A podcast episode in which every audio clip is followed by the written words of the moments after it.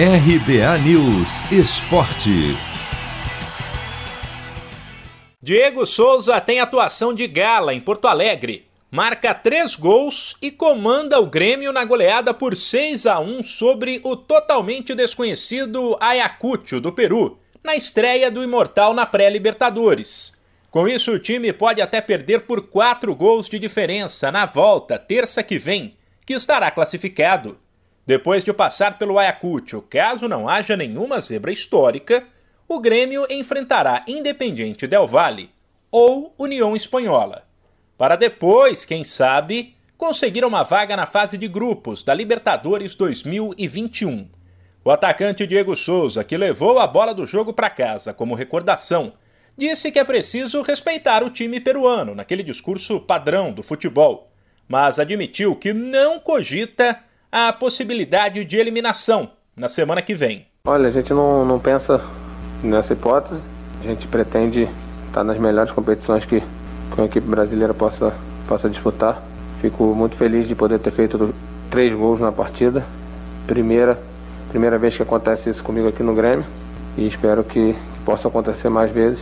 Mas, como eu disse, vamos encarar com seriedade. A gente fez um excelente primeiro jogo. Sem dúvida, vamos buscar com seriedade um, um excelente segundo jogo também. Por conta das restrições criadas para combater a pandemia, o duelo de volta contra o Ayacucho será em Quito, no Equador, e não no Peru. O técnico Renato Portaluppi avaliou que tão importante quanto encaminhar a classificação foi o time mostrar que virou a página após perder a Copa do Brasil.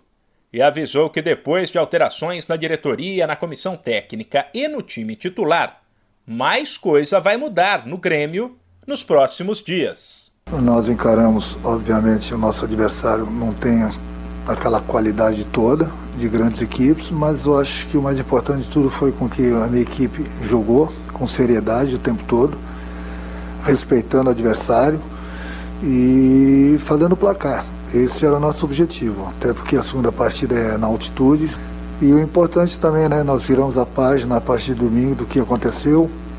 A gente aprende com os erros, vamos seguir em frente, vamos procurar corrigir algumas coisas, tomar algumas providências que já estão sendo tomadas dentro do, do clube e buscar, sem dúvida alguma, esse ano de 2021 a gente fazer um grupo forte para que a gente possa continuar brigando por títulos. A tendência é que depois do jogo de sábado contra o Esportivo pelo Galchão, alguns atletas ganhem uns dias de descanso e o Grêmio encare o Ayacucho na volta com reservas.